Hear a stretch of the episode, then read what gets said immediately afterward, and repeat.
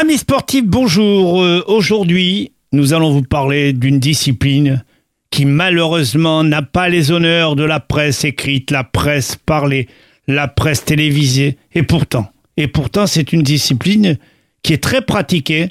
Et Perpignan, terre des champions du monde d'un sport méconnu, le jockey ball. Mais vous allez en savoir davantage grâce au, prési- grâce au président de l'association sportive de jockey ball de Perpignan, en la personne de Monsieur Sébastien Picard. Monsieur Picard, merci d'avoir accepté notre invitation. Bonjour.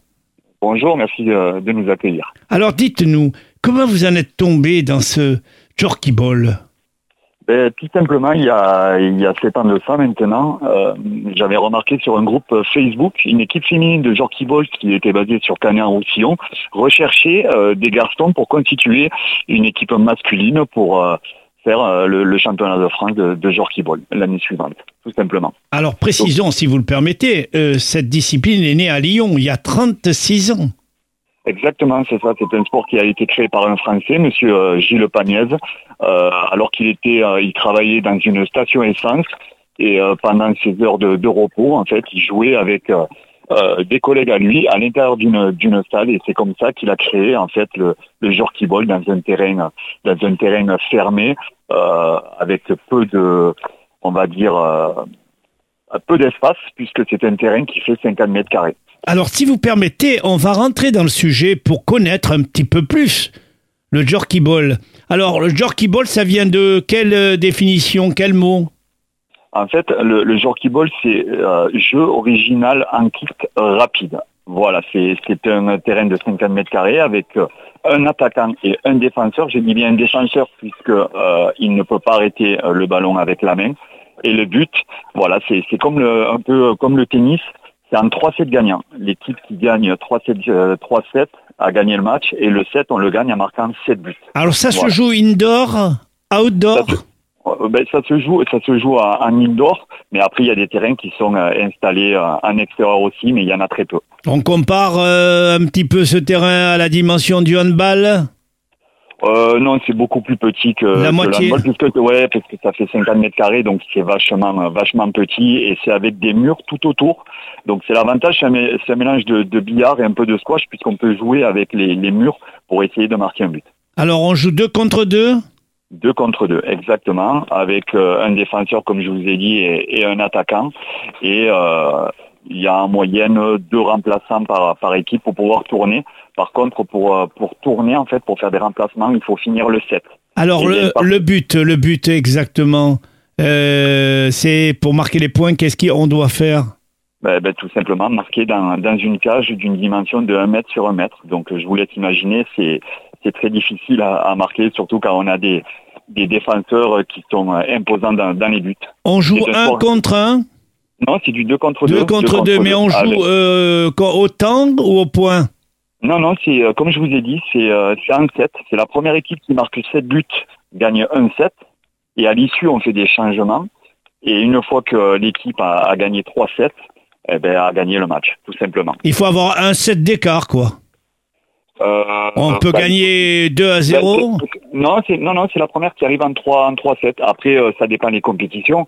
Euh, c'est sûr que si c'est un tournoi, euh, une exhibition, on peut le faire en 2-7 gagnants.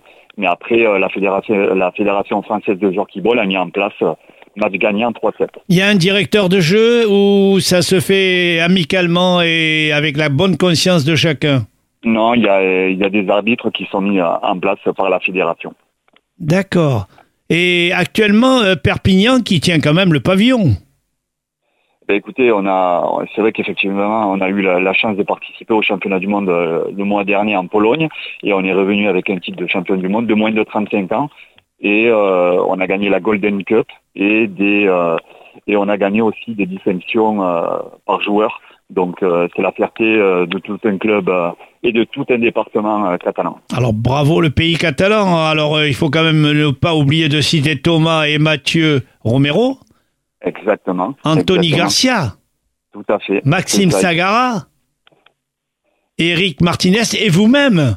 Merci, ouais, merci, euh, merci de, de souligner euh, les joueurs parce que c'est un travail de tous les jours euh, avec deux entraînements par semaine.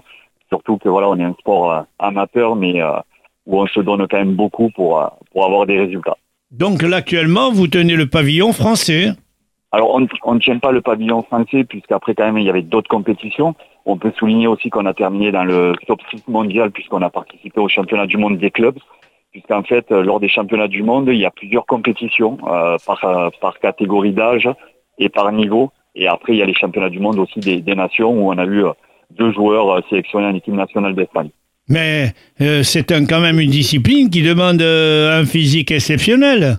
Ben, c'est ça, il faut avoir vachement, vachement de cardio. Après, c'est du placement, c'est euh, avoir aussi une, une, connaissance du terrain pour justement, comme je vous ai dit, le, bien se placer et en plus connaître bien son, son coéquipier. C'est comme ça qu'on arrive à, à, performer au fur et à mesure du temps. Parce que l'ensemble des matchs, d'après les statistiques, des fois durent entre 2 et 3 heures et demie. Oui, c'est ça. Ben, euh, si on arrive en, en 5-7 gagnant, euh, forcément, euh, les matchs peuvent durer entre 2 et 3 heures.